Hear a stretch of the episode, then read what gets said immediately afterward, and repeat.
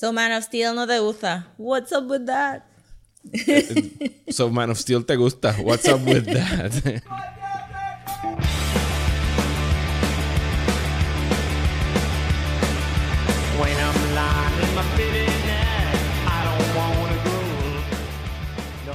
Entonces te gusta, entonces a ti te gusta Man of Steel. Sí, me gusta Man of Steel porque yo no soy un hater de Zack Snyder como lo es todo el mundo. Yo entiendo que él tiene su flow y que si me dicen que Zack Snyder hizo la película, pues yo sé qué esperar. Y pues no me siento como que súper defraudada ni nada de eso. Yo, pues, a mí me gustó Watchmen. A mí me gustó Soccer Punch. ¿Te gustó Soccer Punch? Sí. Es como que todas las cosas que él pensaba que eran cool. Ajá, en una película. Ya.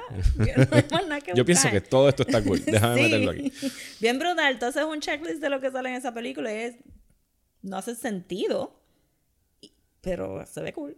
Ok, definitivamente vamos a tener una conversación un poquitito más a fondo sobre Man of Steel eh, más adelante, pero por ahora creo que vamos a empezar hablando de Shazam, que es el nuevo estreno, la nueva, eh, el nuevo capítulo del DCEU, o lo que sea que sea o quede del DCEU. Eh, estoy aquí, mi nombre es Mario Alegre y estoy hablando con Rosa Colón de Soda Pop Comics. Bienvenida, Rosa, al podcast de Próxima Tanda. Yes.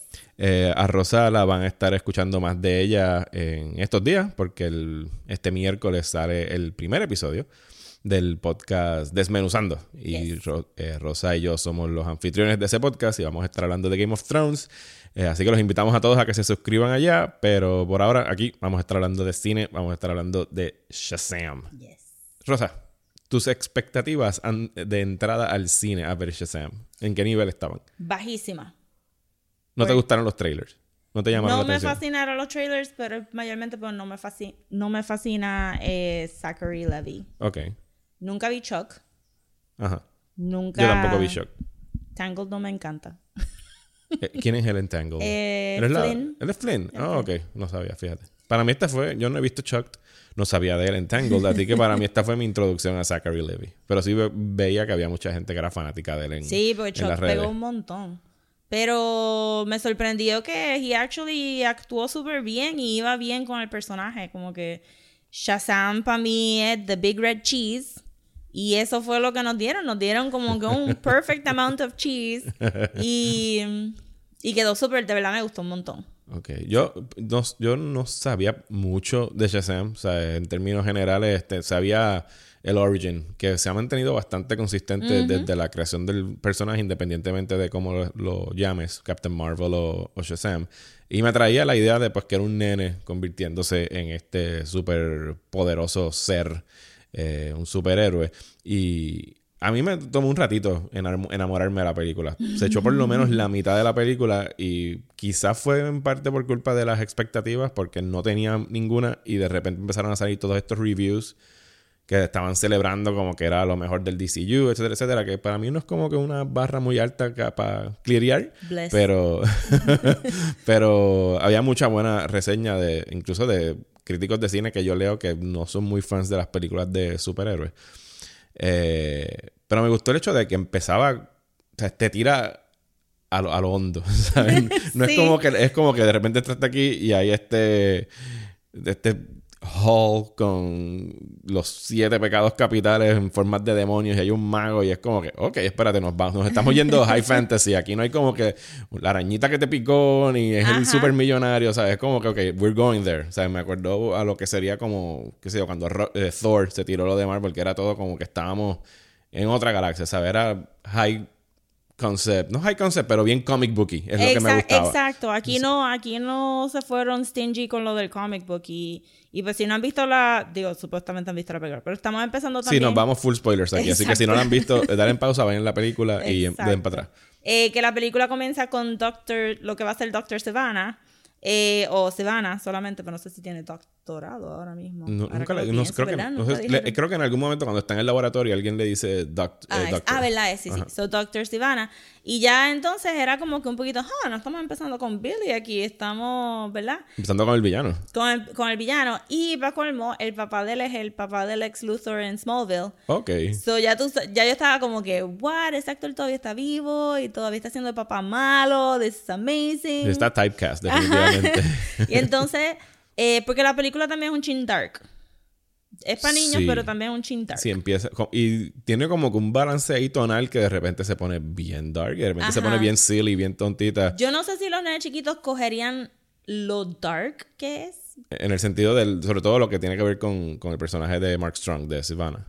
Ajá, y de y luego de la mamá de Billy. Ok, sí, de, de Este- toda la subtrama con el. Ajá, pero me sentí como que si lo hubiera visto con mi sobrina de 8 años, hubiera tenido que explicar un par de cosas después del cine, como que la mamá lo quiere anyway, ¿no? Es como, como que se hubieran sentido como que, ¿what? Porque la mamá lo. lo Ajá, this is shaking my worldview. Este, y los monstruos también estaban medio scary. Pero, me, eh, o sea, el abuso de... Los de- monstruos decapitan gente en la se oficina. las comen.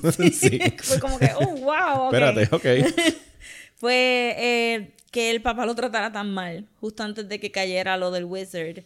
Y tuvieron un nene chiquito ser tested sobre su purity, que nosotros pensamos todos los nenes chiquitos son relatively good, aunque sabemos que son medio dickish también. Eh, y de momento ver que, no, you're not worthy. You, tú eres un nene chiquito y fallaste esta prueba y no eres puro de corazón.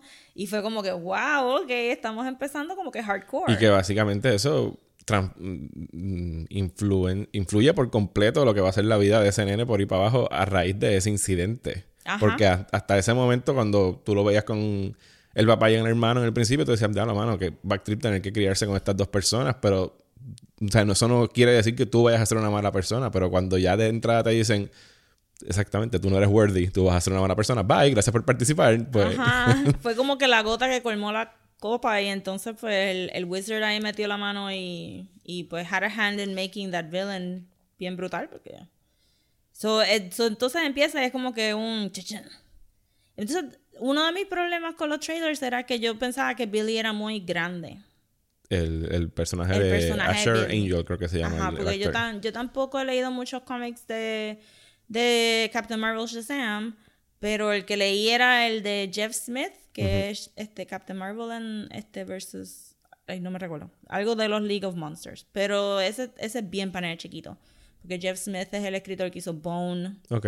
entonces pues era bien charming y pues como que uno siente un poquito más cuando tú ves un homeless Billy que sea tan chiquitito, pues empatizas más rápido. Pero como este se veía medio teenager, yo estaba como que, mm, teenager stuff.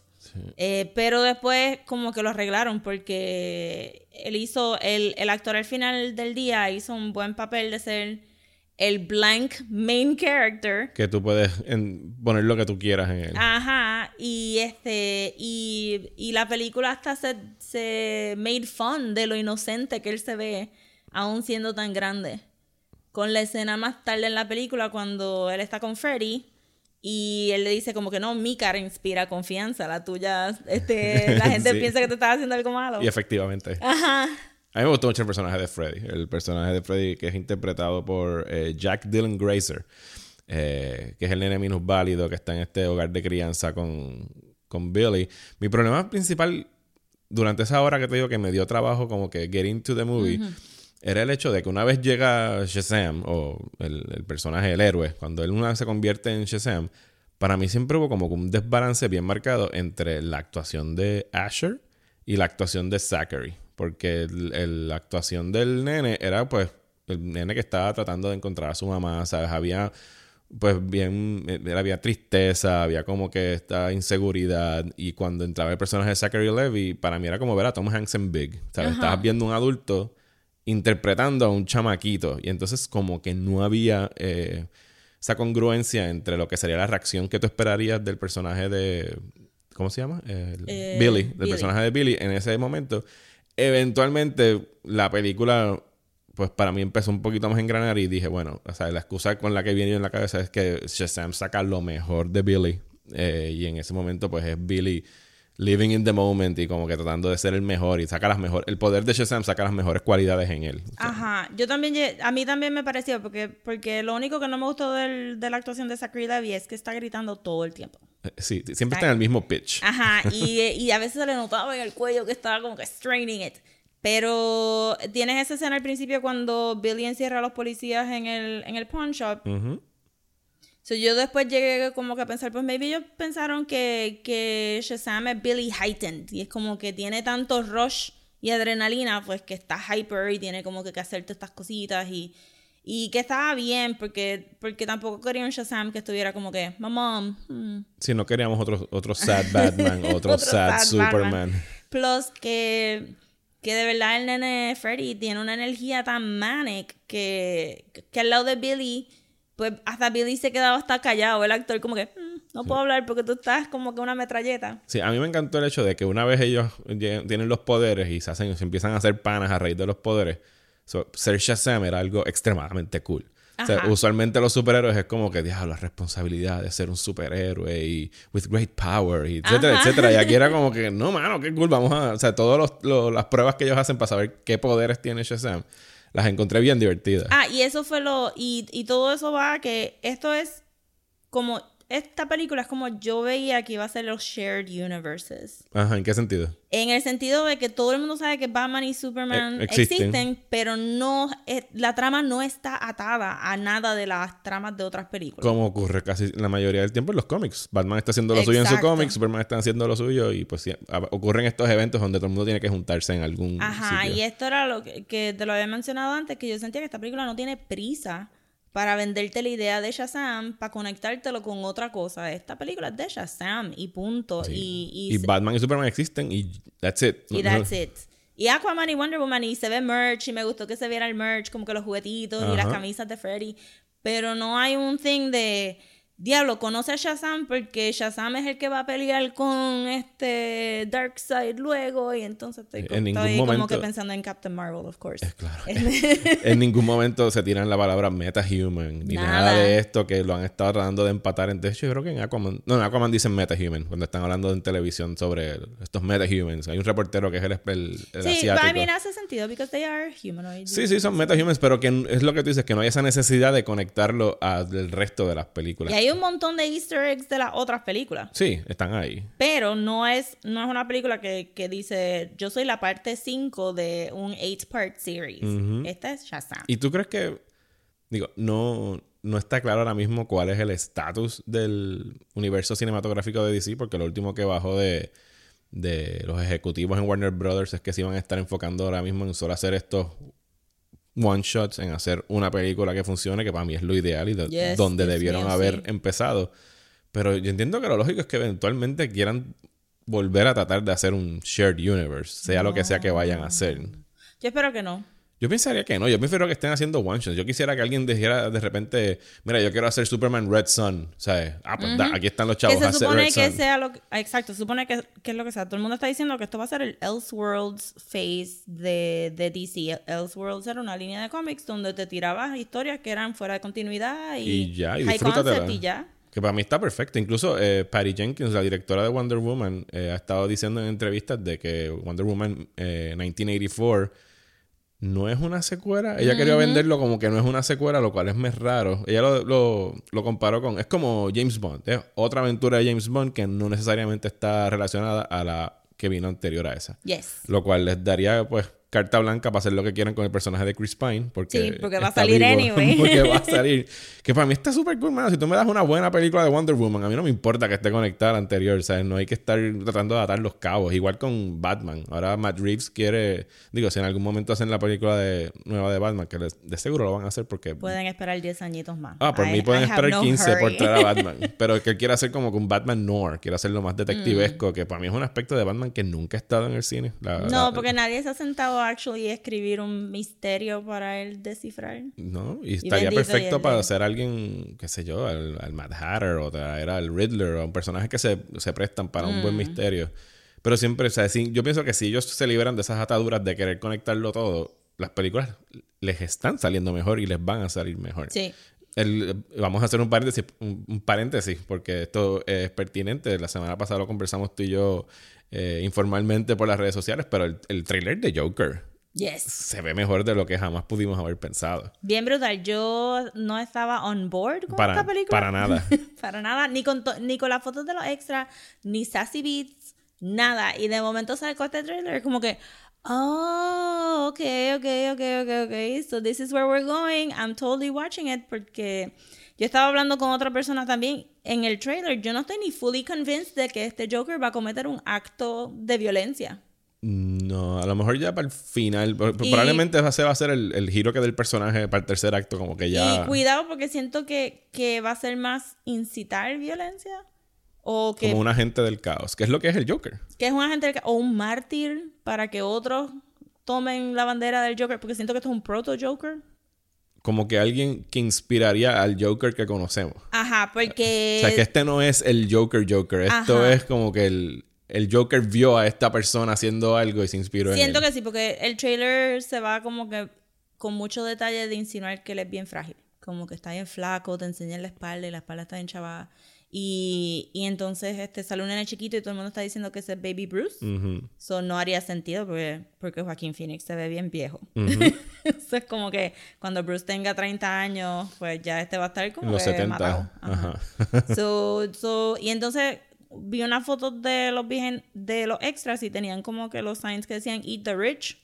Y creo que se van a ir más por el social class struggle es que se ve interesante la Ajá, eso no sé, como que yo estaba diciendo, pues este no puede ser un Joker que va a ser como que un... El criminal este mastermind de Gotham. Este no es el Joker que va como que cargar 80 galones de gasolina, encerrarlo en diferentes warehouses on the off chance que pueda conseguir a la novia de Batman y entonces explotarla con Harvey Dent en el otro warehouse lleno de 80 baldes. ¿Me entiendes? Como que it's a lot.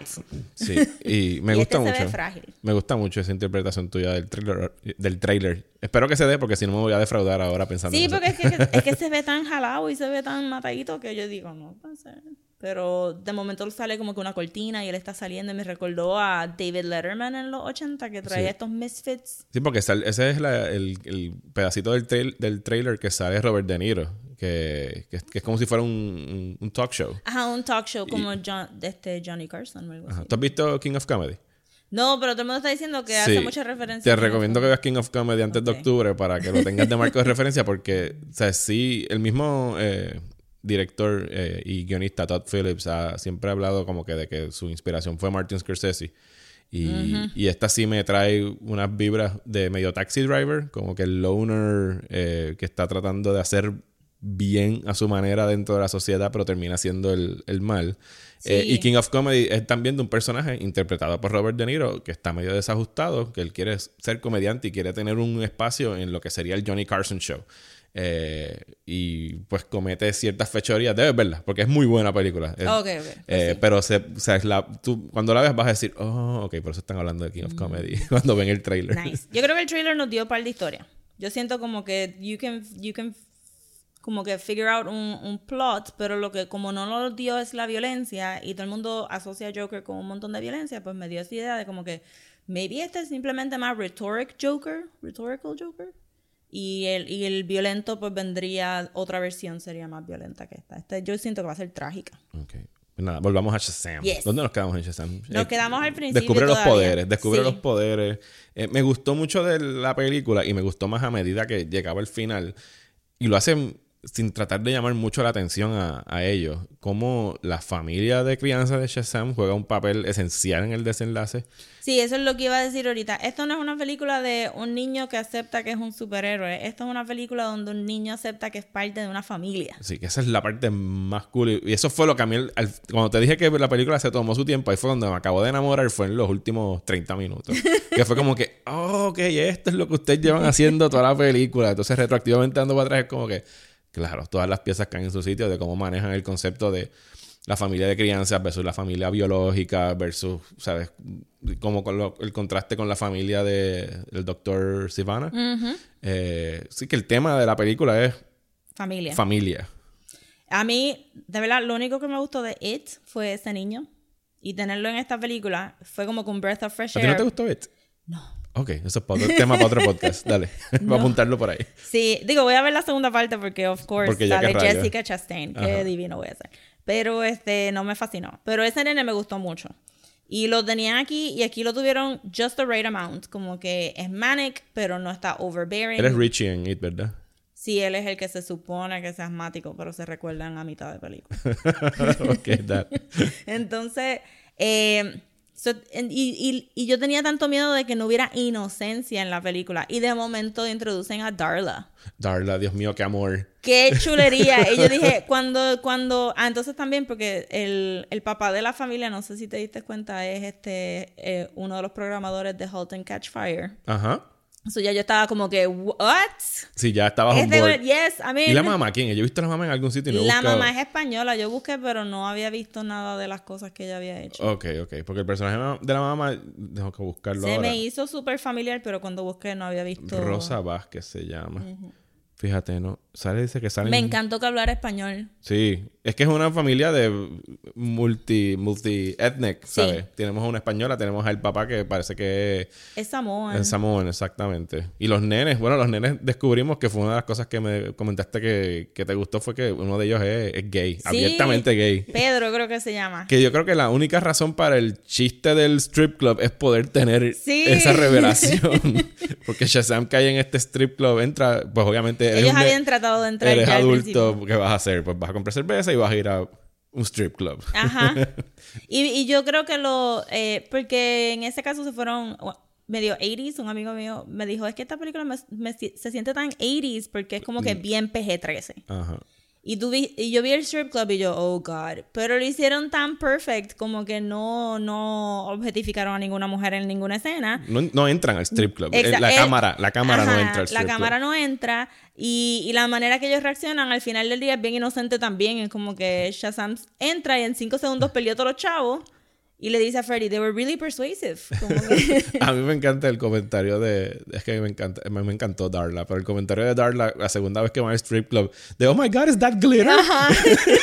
o sea, de yo quiero glitter, por favor, ¿dónde conseguiste glitter? Y Mary ahí como que no. es de, Darla se roba el show todo el tiempo. Darla es la, la más chiquita es la que se entera que Billy es Shazam. Y, guarda el secreto. Y guarda el secreto. Que la escena cuando, cuando, cuando por fin lo puede soltar es como que, oh my God, no puedo creer que Pero la cara de ella mientras ellos están figuring it out. Y ella tiene esta cara de como que gatito que se acaba de comer el ratón. Pero brutal. Eh, yo, no, yo no he leído Shazam The New 52 que yo entiendo que por lo que está hablando con otro pana mío que lee cómics, está, está bien basada en el New 52. En, términos del, el Marvel Family, que no sé cómo le dicen ahora porque no pueden decirle The Family. The Family. El Shazam Family. Este, sí, estaba viendo información antes de venir para acá y, y literalmente son exactamente las mismas etnicidades, el mismo look. Y, y, luego al final son exactamente los mismos looks también. So, so, se fueron hardcore. Esto es igual que el cómic. Eso es algo que yo no vi venir en ningún momento en la película. Que porque sí, desde el principio te están hablando de los otros seis héroes que habían en los tronos. Eh, los otros seis, ajá, wizards. Los otros seis wizards. Dicen, pues esto, aquí es donde habían seis y ahora nada más queda uno. Y dije, pues está bien, nada más es uno que es Shazam. Pero en ningún momento yo no sabía de la existencia del del Marvel Family. Así que cuando de repente al final él descubre que pues el superpoder de Shazam es el poder compartir el, ese poder, eh, el poder de la familia. Eh, y llega esa transformación, el desenlace fue como que, oh my god, ¿qué es esto? Pues yo sabía que Freddy y Mary iban para eso. Y yo a mitad de película dije, pues maybe nada más hacen Introducir a Freddy a, a Mary porque son los mayores. Pero cuando él tiene esa realización de son los sellos, oh no, vamos para los seis, ok, esto va a estar excelente. Y después verlo ser el, Shazam Family, de verdad que pudieron haber extendido la película una hora más, nada más para verlo a ellos por ahí. este Y también los actores que escogieron eran actores que yo reconocía de otros lados también. Aquí hay un montón de actores reciclados. So que este Darla Mayor, ella salió en Brick. Ella es la theater girl. Ella es la theater girl de Brick, ok. Ajá, y yo, ¿dónde he visto esa cara? Y este, obviamente, este idiota Adam Brody. Es el... Del DOC, es este Freddy. a mí me gustó mucho ese giro al final, no lo vi venir. Eh, lo único de las cosas así que no me mataron, eh, ya yo estoy cansado de Mark Strong como villano. Mm. Eh, es como que otra vez Mark Strong como el villano. Y en general el personaje de Sylvana no me... No sé, no me Mm, no, me mato como, como villano. Es un chin de un afterthought. Ah, pero antes de. El, el grown up Asian este es Reggie en Riverdale. Ok, o sea que hay muchos personajes de, que está atado al, al, al CW y a la serie Sí, de, porque está Mark de. Strong por Green Lantern. I'm sure que le dijeron como que mira, ¿verdad? We're so sorry. Sí, hazlo, hazlo otra vez. O sea, si Chris Evans puede ser el Human Torch y, y Captain America, tú puedes hacer dos villanos. Sí, como que está bien, we're sorry, ven para acá. Pero sí, el villain es un poquito de un afterthought y siento que está ahí. Me gusta que es dark, como que es bien dark y no Es lo dark. esconden. Eh, Pero también es que realmente los malos son los Seven Deadly Sins. pero, tam- pero no los, no los, no es que tengan que describirlos, pero como que uno no entiende. Yo sé que a mí me gusta. Yo la gente piensa que no cuando me ven interactuando por las redes sociales. Eh, pero a mí me gustan más los héroes de DC que los héroes de Marvel. O sea, Mm. A mí me gusta el hecho de que los héroes de DC se sienten como héroes, como lo que es el concepto de héroe desde, desde Grecia, ¿sabes? El- son héroes, son son, dioses. son dioses, son cosas mitológicas, eh, confabulan y tienen que ver, su historia tiene que ver con Zeus y Hércules. Y, ¿sabes? Es como que hay una extensión de lo que fue la mitología griega, lo que hay en DC. Sí. Los de Marvel son más down to earth y los tratan de hacer más, más sea, of the people. Eh, pero lo- los villanos como que no... O sea, sí se sienten pues de eso mismo, de que son cosas eh, sobrenaturales, misticismo, pero no, no se sienten nunca como... Yo no sé si es algo de que ellos se. They paint themselves into a corner cuando es una película tratando de appeal to everybody. Porque en televisión los villanos están pretty awesome. Y Gotham tiene un montón de problemas. Pero un villain problem No they lo do tiene. not have. Y el Mad Hatter, ahorita mencionaste a Mad Hatter, el Mad Hatter de Gotham es absolutamente nasty y horrible y pero visually appealing.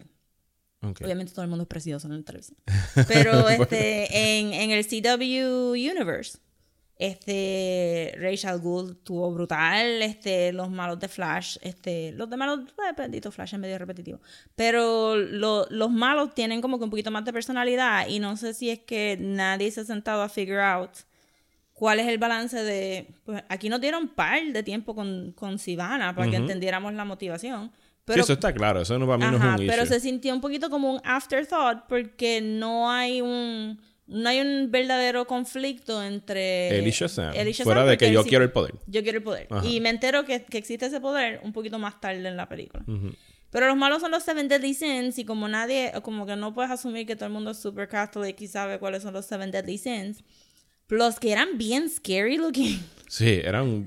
So, yo pensé que era era un delivery para no tenerlo todos estos monstruos CGI todo el tiempo, pero tampoco porque supuestamente en el cómics cada uno inhabits a different body. ok. Y entonces hubiera sido seis. Siete o siete, Siete. siete. Ocho humanos con Mark Strong. Ajá, so, yo creo que lo trataron de resumir de una manera que funcionara. Lo que pasa es que en el camino como que se les perdió un poquito cómo usar el villain. Sí. Y sí, el actor está bien trillado, pero pues... Sí. Digo, para mí no es suficiente para dañar la película. No, no, no, Eh, como quiera. Porque el- para mí el corazón de la película es una vez más la relación entre Billy y Freddy y lo que la- y por extensión la, la la familia. familia. Así que pues, funciona, o sea, el villano funciona para destacar lo que tienen que destacar aquí, que es introducir al personaje de Shazam y, a, y a los otros miembros del, de la- del hogar de crianza.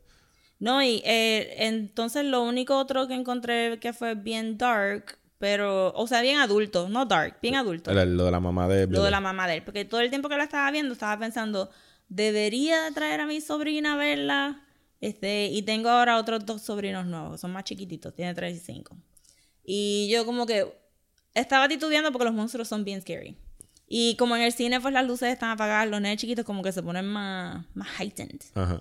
Eh, pero entonces llegó lo de la mamá y yo, holy crap, no hay manera que yo le explique a mi sobrina cómo Sí, que... como le dices, pues ella lo dejó. Ajá. y entonces creo que la película fue también un chin cruel.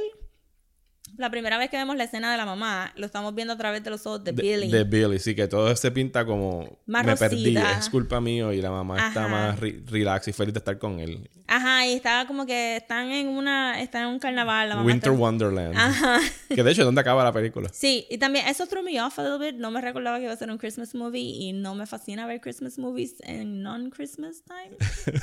Pero me Pero- encantó ver a Santa Claus en la película. Sí, no, estuvo brutal. El personaje de Santa Claus es como que el, el, el running joke de Santa Claus está. sí, está y, y brutal. como lo acaban está brutal. Está brutal, pero estaba como que, "Ugh, no estamos en Christmas, I can't Porque esto no es enjoy tren- this". Esto originalmente iba a salir en diciembre. Yo no creo. Yo entiendo que no, pero. Es que es medio random, es que es un pet peeve. Sí. ¿no? Como que no puedo ver Christmas movies si no Christmas.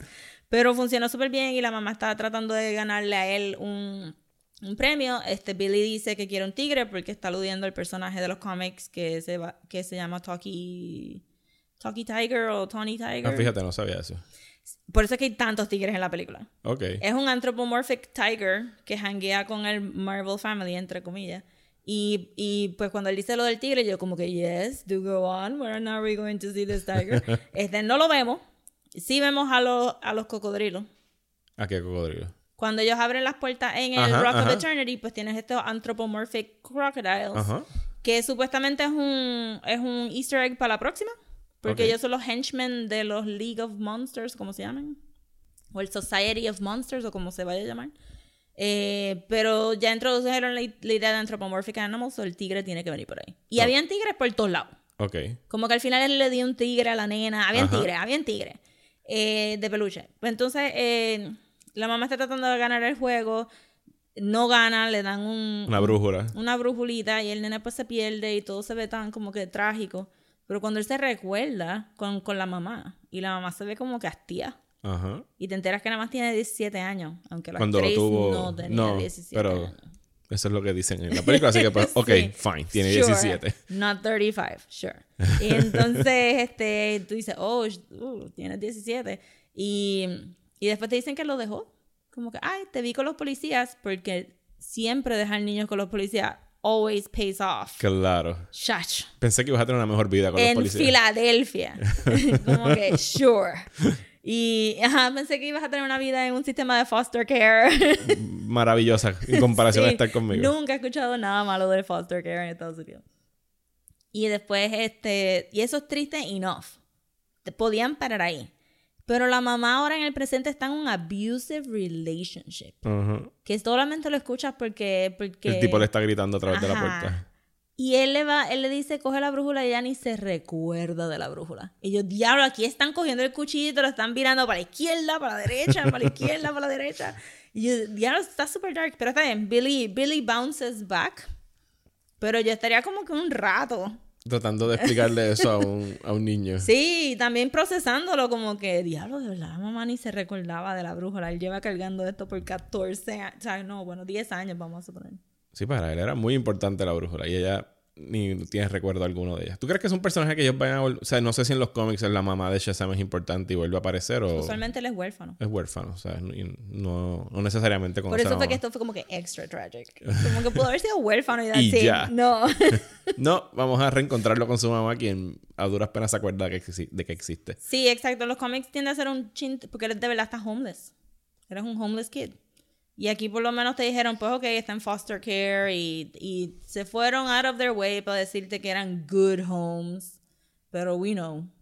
Y, y entonces cuando llegan a la casita, pues, a la casita con la familia, pues ya tú sientes como que, ok, pues por lo menos llegaste a un buen sitio, pero la mamá, what was she thinking? Ok, Vamos a hablar del, del post-credit scene, para que me expliques qué es lo que está pasando ahí, porque tú eres la experta aquí. en- ¿Cuál de...? Bueno, la, ah, la, la de última, Mr. Mind, la Mr. última es Mind. el chiste de, de Aquaman, Sí. pero la que está en entre medio de los eh, de los créditos es la de este gusano, esta oruga gigante, no gigante, Sí. es diminuta, pero que habla con Sivana. Sí, tiene un radiecito. Ajá. Yo no sé si se podía ver muy bien en el cine porque Está tampoco... oscuro, está Ajá. oscuro, sí. Y los colores, they don't pop en esa escena, pero ese es Mr. Mind, que va a ser entonces parte de, de ese League of Monsters que viene para la segunda. Se supone que sea como que un psychic worm, Que, es, que está junto a Sivana. que está junto a Silvana, es como que es el Lex Luthor, if you will, de ese, este, ¿cómo es que se llama? Los malos en vez de Justice League se llama, este... El- el- los contrincantes de Ajá, Justice League. tienen un nombre, se me olvidó ahora. Eh, pero, pero exacto, entonces se supone que, que ese es el main adversary de Shazam. ok. Yo no sé si tú leíste Kingdom Come. Eh, sí, lo leí hace mucho tiempo, que yo sé que él, él estaba en el lado opuesto de, Sí. de, de Pues ¿Te recuerdas cómo lo controlaban? No, era como Mr. Mind. Eran con unos gusanitos que le metían por la oreja y ese era la... Que lo el- controlaba Lex Luthor, el- ¿verdad? ajá, ese era el callback a Mr. Mind. Oh, ok, ok, ok. O sea, no lo dicen Mr. Mind, pero el que No, pues who would call a worm Mr. Mind? Bueno, él, no, se- Pero- él no, no, no dice su nombre en, en- en la escena. Eh, No, no lo dice. No. No dice Mr. Mind. No, estamos, hello, I am this worm called Mr. Mind. ¿Tú crees que esto concuerda? o sea, es- no, esto no concuerda ni, ni no hay manera de engranarlo con el resto de las películas de DC, ¿verdad? Esto debería tratar de seguir siendo su propia cosa. Sí, por favor. eh, Aunque, como dijiste, está Batman y está, ah, o sea, hay acknowledgements de que Batman y Superman existen. Y había, oh, estaba viendo un video antes de venir para acá de los Easter eggs y no sé cuán real sea esto, pero supuestamente de verdad trataron de conseguir a Henry Cavill para ese último cameo, pero no concordó con el schedule de él porque él está haciendo Witcher para Netflix ahora y está como que... Y sin contar de que entendemos que Henry Cavill ya no va a ser Superman. Él ha dicho no, que ya... pero una vez tú, como que a mí no me molestaría, como que si algún día dicen, sí, vamos a poner, si algún día hay tres Superman. Ajá, O sea, bueno, ya hay dos. Henry Cavill y Brandon Routh. ajá. y tú dices como que, ay, voy a traer un Superman, y traes a los tres, yo encontraría eso hilarious. Sí, yo no tengo ningún So, porque aquí si- tenemos el- los Infinite Earths. ¿sabes? Ajá, y caería si ellos perfecto. dicen como que Henry Cavill se fue de Superman, pero él siempre va a ser ese Superman. Ajá. So, si lo quieres traer por un cambio, a mí no me importa. Ok, Yo creo que es el momento de justo de empezar a hablar de Man of Steel y de Superman y DC. Nada, eh, closing thoughts, último pensamiento, eh, algo último que tengas que decir sobre Shazam. Eh, es mega enjoyable. Eh, hopefully todos los sequels se quedan con ese mismo flow. Al final del día, aunque me quejo un poquito del darkness que tiene la película, yo como adulta no tuve problemas con eso. Es simplemente que si tienen nenes muy chiquitos, pues pienso que, Que estén que bajo, se van estén a bajo aviso, exacto. Ajá. Eh, y me, me pareció que, que el director hizo un súper buen trabajo y no sabía que era el mismo director de Annabelle Creations, que a mí me gustó también un montón. So estoy como que súper pleased que todos estos directores que son medio unknown de horror ahora están como que metiendo mano en películas más y haciéndolas fun. Ok, sí, estoy de acuerdo. Yo recomiendo la película. Me parece que. hay- hay- alguien me pidió este fin de semana que pusiera mi ranking de películas de DC. Recibió muchos retweets y mucho odio. Eh, pero digamos que me- me- la número uno todavía para mí es Wonder Woman y después justo debajo estaría Shazam. Sí, same. Este, para mí también Wonder Woman, Wonder Woman Forever y Shazam debajo. Aquaman me gustó mucho también, pero esta estaba más fun. Ok, sí, estoy de acuerdo. Pues nada, quiero. Esto te lo comenté por las redes sociales los otros días. Eh, sobre el chiste al final de, de Superman. Sí. Eh, a mí me dio mucha gracia en el cine. Sí. O sea, eso- y, y es lo que tú dices, es el traje de Henry Cavill, es Sí. el traje de Superman de este mundo, del, del, del, DC del Superman de Zack Snyder. Sí. Y sí me reí porque la cara de Freddy vale un millón. Ajá, es que ese nene está demasiado.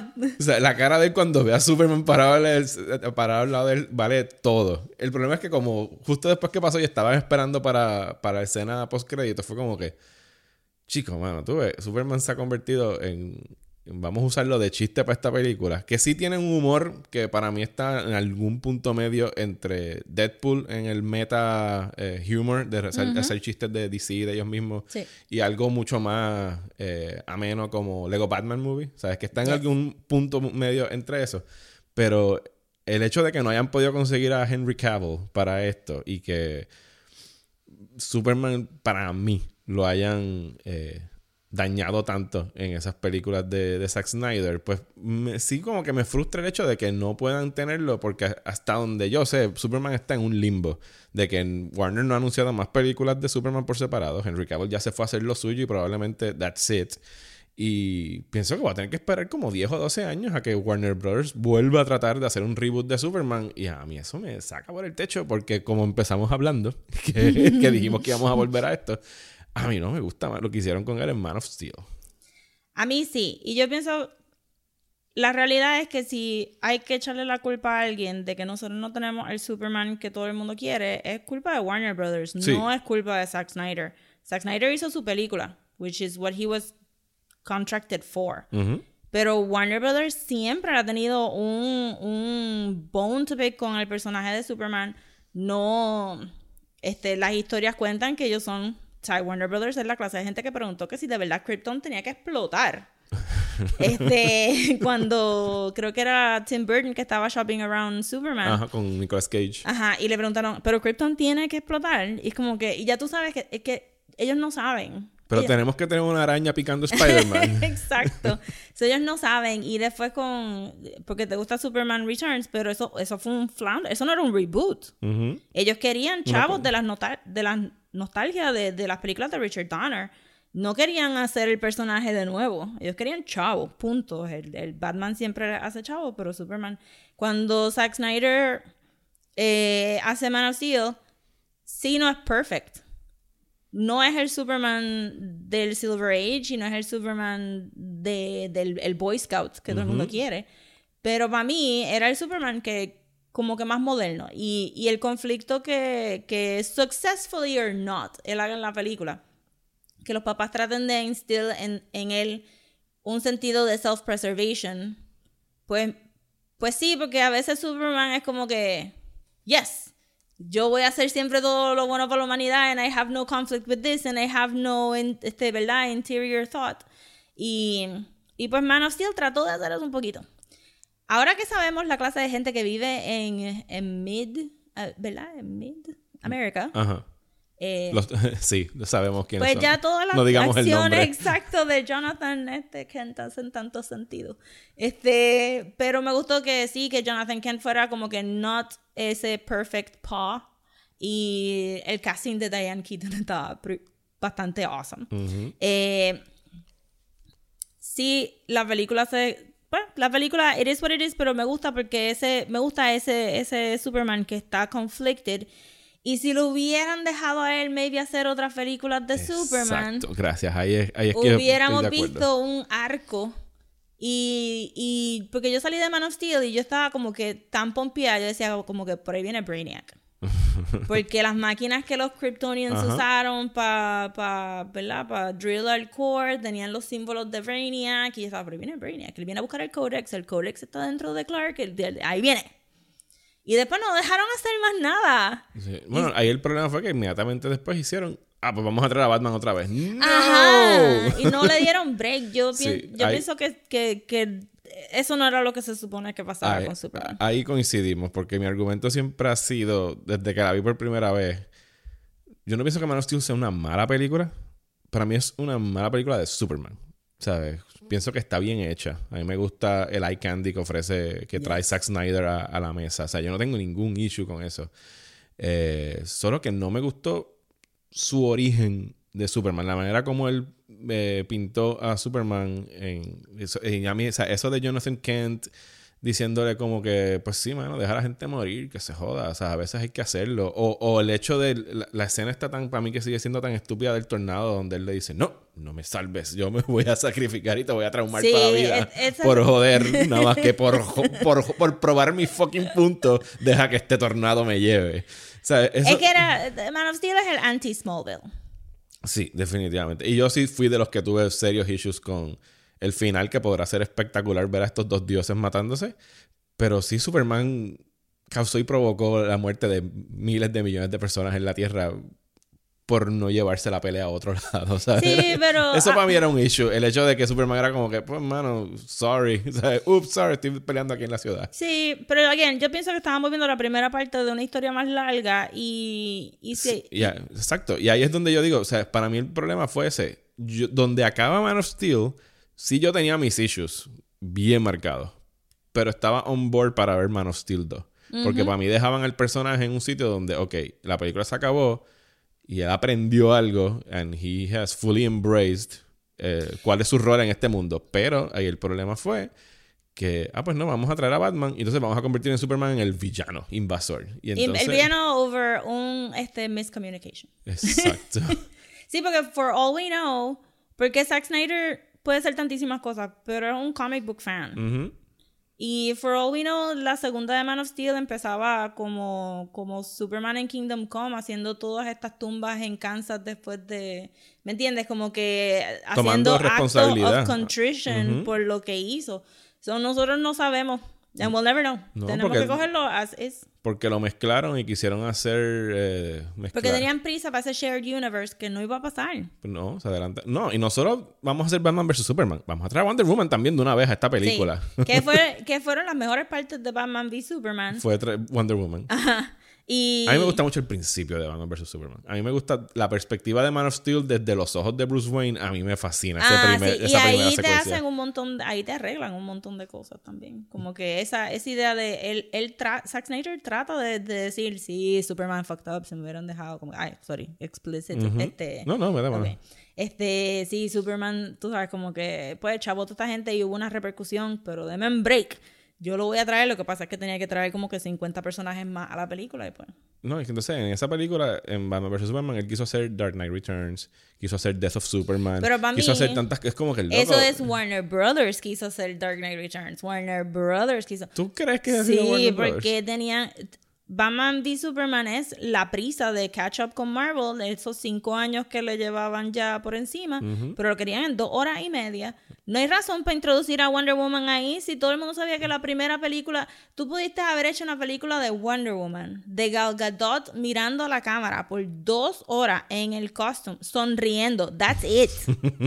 Y la gente lo hubiera visto tres y cuatro veces porque era la primera película de Wonder Woman, pero Warner Brothers no tenía fe en Wonder Woman, no tenía fe en Man of Steel, no tiene fe en de nada, Bueno, no Batman tenía fe en Superman Flash, también. Meten a Flash, meten a Cyborg, meten a todo el mundo en esa película. Y tenían una prisa por, por chavo y, y, y, y they screwed up porque en vez de hacer lo que están haciendo ahora, tenían, no, no, espérate, métela ahí como que de todo, este, entonces, este, este, olvídate de Dark Knight, pero también hazte Death of Superman, pero tráete a Wonder Woman, pero...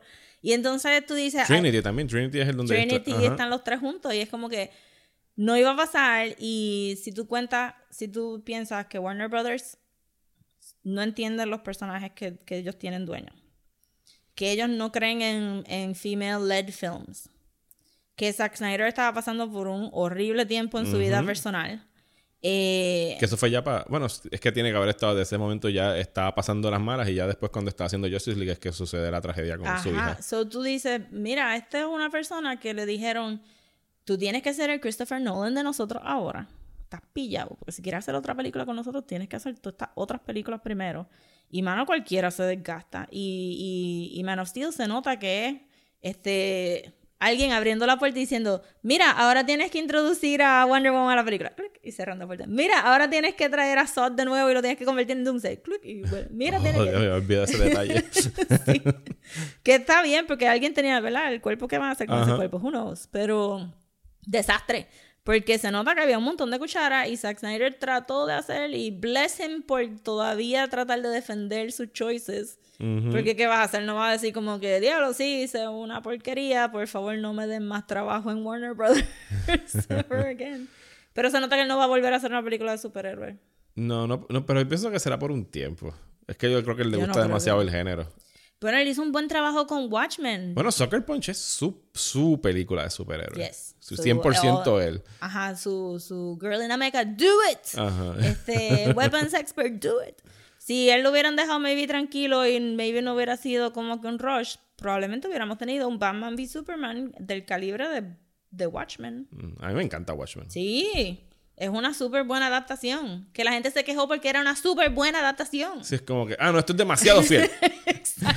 Por favor, dañar. Y, y no es, de- para mí, el, incluso el cambio que él le da, el giro de en Watchmen del, del Giant Squid versus a poner a Doctor Manhattan como el Patsy Sí, la de gente no hubiera entendido eso. Sí, pero me gustó el cambio. O sea, es un buen cambio. Narrativamente tiene sentido y, y funciona dentro Sí, de es la una manera de no tener que añadirle una hora más a la película para explicar el squid Ajá. y cerrarlo todo como que click, ya, es Doctor Manhattan, se acabó. De ahí lo, lo único malo de Watchmen eran las actuaciones de dos o tres.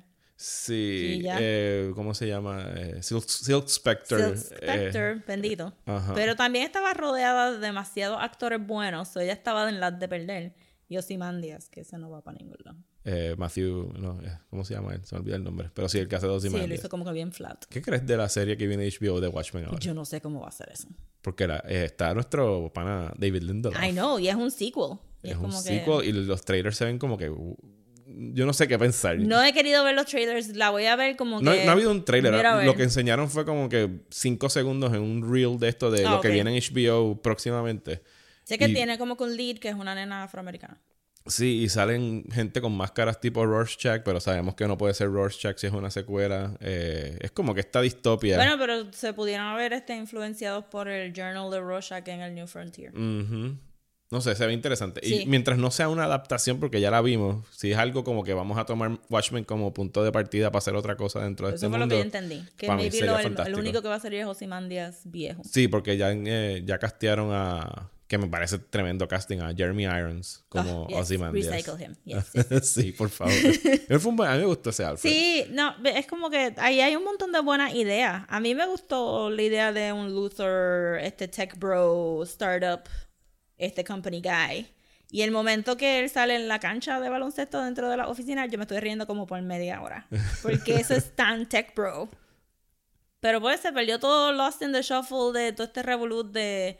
Demasiadas cosas en una película. Ajá, tenemos que ir Krypton y el cuerpo y Doomsday y mátalo para volverlo a revivir tres segundos después. Sí, era como que debió haber una película de Luther y debió haber una película de Doomsday y debió haber otra sola película. De, o sea, era como que no eran siete películas en dos horas y media. Es que, es que era la prisa. Es toda la prisa. Y, y la prisa y no tener fe en Superman. Ellos no quieren que Superman sea el flagship character. Ellos quieren que Batman sea el flagship bueno, yo me imagino que Batman vende más cosas. Siempre. Bueno, pero es lo mismo que pasa con todos. Bueno, vende más cosas porque ha hecho 17 películas versus a los demás que tiene como que una. Sí, yo soy de los que a cada rato digo en las redes que pueden poner a Batman a hibernar como por 15 años. De verdad que sí. Y la gente, no, más Batman. Y yo, pero ¿cuánto más Batman quiere? Cada 10 años hay una trilogía de Batman, tienes series de Batman. I eh, know. Stop. Mira, pues ya Tienes videojuegos de Batman. Da un videojuego de Superman, por favor. el, de, el de Nintendo 64. Sí, yo me acuerdo del de Nintendo 64. ¿Y qué fue ese juego? Una soberana mierda. sí, es brutal. Bendito, y de Wonder Woman, imagínate tú. ¿Tú crees que Ah, bueno, pero de Superman está la serie de sci-fi que es Krypton. Sí, ¿la has visto? No. Yo tampoco. me han dicho cosas buenas, pero yo no les creo. I'm sure que está buena, pero como no la pusieron en Netflix como los otros sci-fi shows, pues no te puedo decir. Eventualmente caerá ahí. No sé si la eh, mm, se acabó el season. Se acabó el season, lo, lo anunciaron segunda temporada, no estoy al día con Yo creo que van a hacer una segunda temporada, pero yo creo que eso va para el streaming de DC, no va para Netflix. Bueno, para el streaming de DC también va la de Metropolis, que es una serie con Louis Lane y Jimmy Olsen y that's it, sin Superman. Ok, pues ya. Una vez más, como que, ¿cuántas cosas podemos hacer del mundo de Superman que no incluya a Superman? No. ¿Por qué ustedes odian a Superman? ¿Por Está terrible.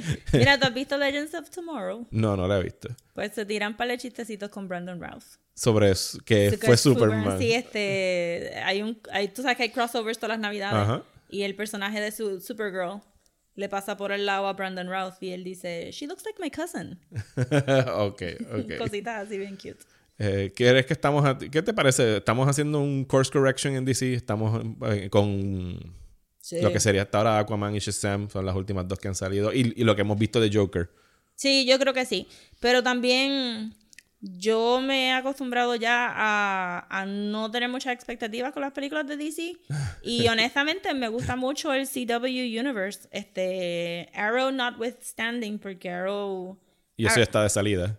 Y está de salida, bendito, pero la realidad es que al final del día Arrow fue como que el test, el test de los shows. Fue el primero, ¿verdad? Fue el primero, fue el que tuvo que pasar por el tengo que ser dark, después tengo que ser más comic booky, tengo que introducir a los personajes que van para sus otros shows. So, el, show de Arrow se pierde un poco porque, porque es el, el foundation, ¿verdad? Pero Flash es una chulería. Legends of Tomorrow está brutal. Y ahora que introdujeron a John Constantine, mejor todavía. Y que es el mismo John Constantine de la serie de NBC que cancelaron, mejor todavía. El mismo actor. Es el mismo actor porque todo el mundo lo pidió y le dijeron que sí. Y él es él es el mejor John Constantine, aunque sea un chinchín muy bajito. Y, me encanta. Esa serie en NBC estaba bien buena.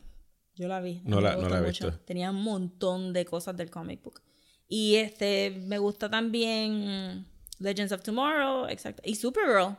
Que todo el mundo, Supergirl empezó bien... Empezó en CBS, ¿verdad? Empezó en CBS y todo el mundo dijo, no, empezó muy girly. Es verdad, un chinchín girly, como que romance y The Job.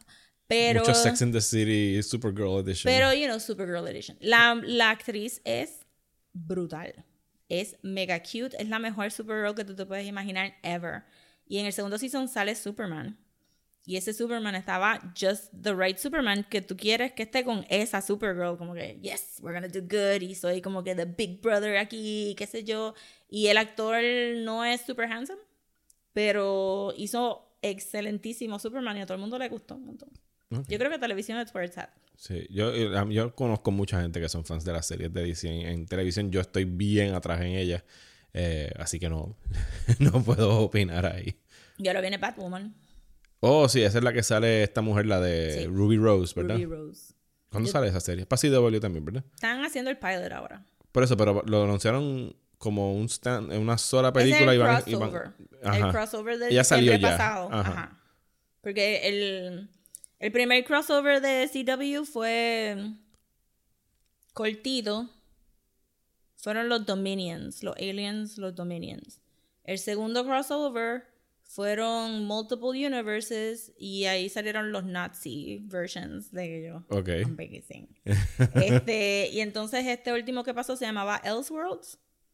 So ahí este ahí trajeron a Woman y a saber qué otros personajes porque no lo podía ver, pero ya anunciaron que el próximo crossover se llama Crisis in Infinite Earth. Ok. Te digo que en televisión están haciendo way más cosas del comic book. Las películas se tardan tanto y esta gente tiene como que 24 episodios para hacer todo lo que les da la gana. Sí, tendrán un budget menor, pero pueden hacer las historias, tomarse su tiempo en las historias. Han hecho tantas cosas. So, es como que para mí todo lo que estamos esperando de las películas ya está saliendo en el CW-verse. Ok, o sea que tengo que ponerme a ver el CW-verse. Está bien, pues eso creo que es un buen lugar para cerrarlo. Si no han estado viendo el CW-verse de DC, eh, Rosa eh, lo tiene highly recommended. Es, es cheesy, advertidos, advertidos. Pero no, y no, no, no, no está ligado al de Gotham, ¿verdad? Porque Gotham es No, Gotham es su propia cosa y podemos hacer como que un podcast de un episodio al mes de, de Gotham. Ok, está bien. No digamos eso porque la gente se pompea y no tenemos tiempo para otro podcast ahora mismo. Porque como dije al principio, Rosa y yo vamos a estar eh, colaborando en el podcast Desmenuzando que empieza este miércoles eh, con un episodio eh, previo al estreno de la última temporada de Game of Thrones y ya de la semana que viene en adelante vamos a estar desmenuzando el final de Game of Thrones, así que los invitamos a suscribirse y a escuchar ese otro podcast. Rosa, muchas gracias por venir aquí a la próxima tanda. De nada, gracias por tenerme. Y a todos ustedes, gracias por escuchar. Eh, como saben, pueden seguir a Rosa como Soda Pop Comics en Instagram y Twitter. A mí estoy como Mario Alegre. Y hablamos próximamente. Creo que el, creo que el siguiente podcast va a ser, pues que hay una peliculita, creo que está en el final de abril, algo en Game. Creo que probablemente vamos a estar hablando de esa porque he estado viendo muchas menciones en las redes y tengo que averiguar. yo creo que va a ser como que bien popular. Así que por lo visto, por lo que he visto en trending, voy a tener que dedicarle un episodio. Así que nos vemos en entonces. Muchas gracias.